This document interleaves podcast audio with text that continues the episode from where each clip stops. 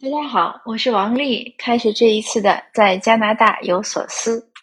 今天想和您分享的话题呢，是这几天我外出的时候偶遇了一位像春风一样的女士。应该我本来是想说姑娘，可是她的年龄呢和我一样大，我们是同年生，那也是其实应该是女士了。可是她看不出年龄。呃，前两天我看微信上说。小姐姐和阿姨的区分是什么样呢？说小姐姐想买东西的时候想买就买，阿姨呢是要等到打折的时候买。呃，这当然是一个简单的物质区分。可是这两天我琢磨，就自从我见到这位女士之后，我琢磨这个人的年龄会是什么样的一个体现呢？当然，从体态上、身形上、呃身姿上啊、动作上啊、面容上，都会很直接的能体现出来年龄大小。呃，尽管有些女性呢可能化妆啊、美容啊，但是总是能看到看出来年龄。可是呢，为什么我见到这位女士的时候，我当时就很疑惑她的年龄？那我事后想呢，是她的神情，或者是说，嗯，我想应该是神情，是一种精神状态。第一呢，就是很放松，就像年轻女生一样。大家其实有时候看到年轻人和上了岁数、所谓成熟的人。很大的一个区别，在我看来就是警戒性。年轻人呢，好像就非常散漫，呃，心里也不设防，呃，让你觉得非常的容易相处，容易说话。可是成年人呢，往那儿一站，就有那么一种气氛，好像就有一个无形的一个套子一样把它套住了，一举一动都有规矩，而且有一种防范心，就是不放松。那我说的这位女士呢？啊，他叫猫猫，那我们就说猫猫。猫猫呢，她看起来是很放松的，很随和的，很平易近人的，就像年轻姑娘一样。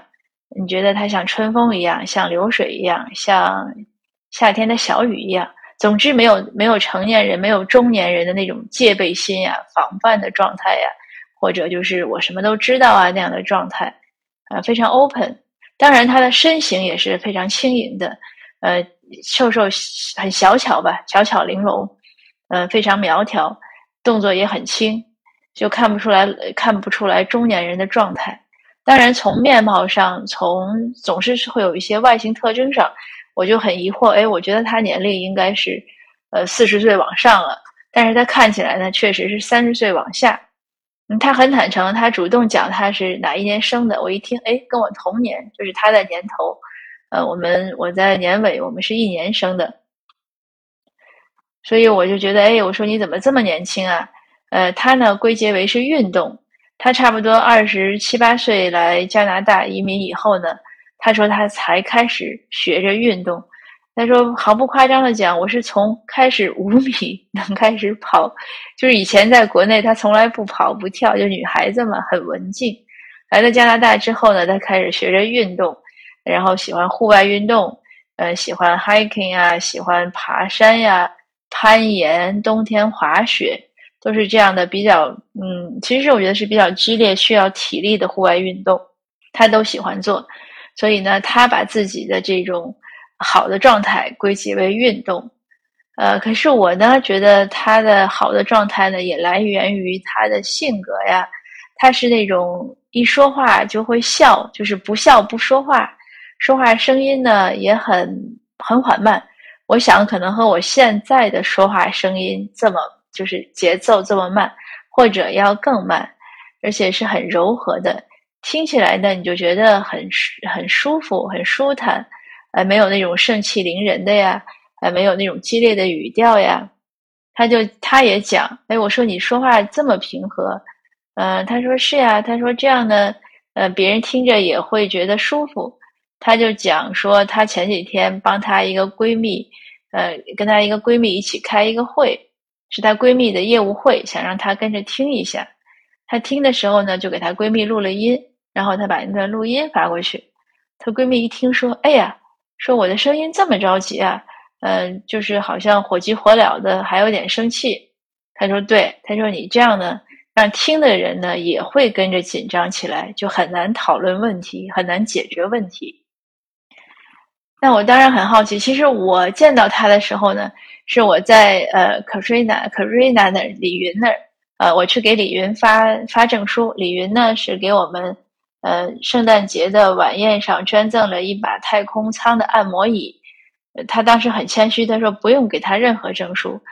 本来我们给所有的捐赠人呢都会发一个呃对我们反歧视活动的支持的感谢证书，可是他说了呢，我当时就没有准备。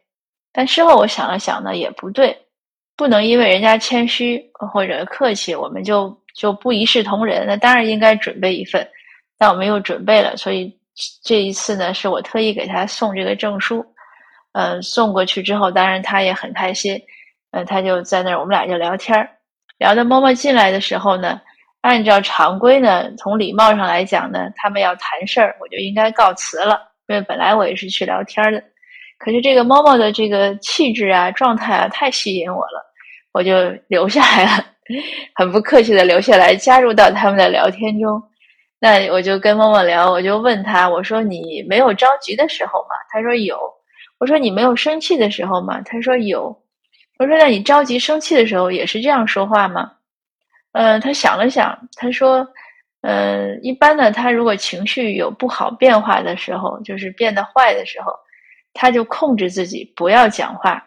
比如说，她跟她男朋友打电话，呃，要吵起来了，她就会跟她男朋友说：‘哎，亲爱的，你给我十分钟时间，呃，要不然我就会说出一些不友好的话。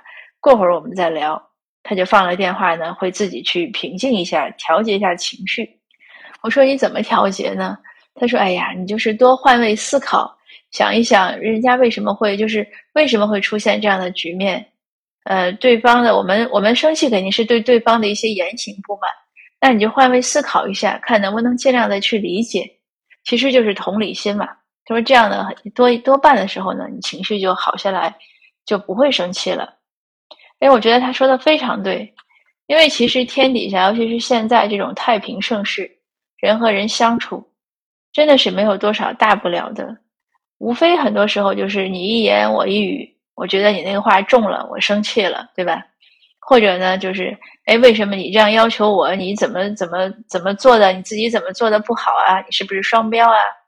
啊，或者就是我让你做的事情，你怎么又没做呀？你是不是不重视我啊？就是这样的问题。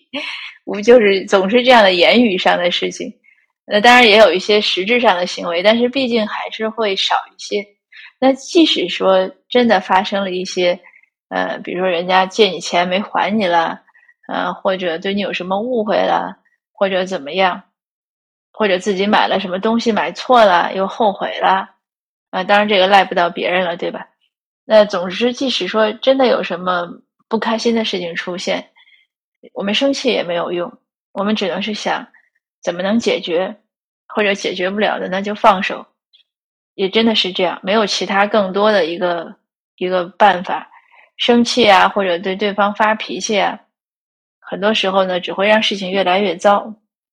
总之呢，这个某某就彻底的让我呃折服了，我就觉得哎呀，我说你这个性格太好了，呃，当然他也很谦虚，嗯，他说也没什么，我从小就这样。那我就更佩服他了。我想，我们两个同龄，那我这几十年来叮叮咣咣的，呃，一路冲冲杀杀的走到现在，呃，经常会闹情绪啦，会不开心了。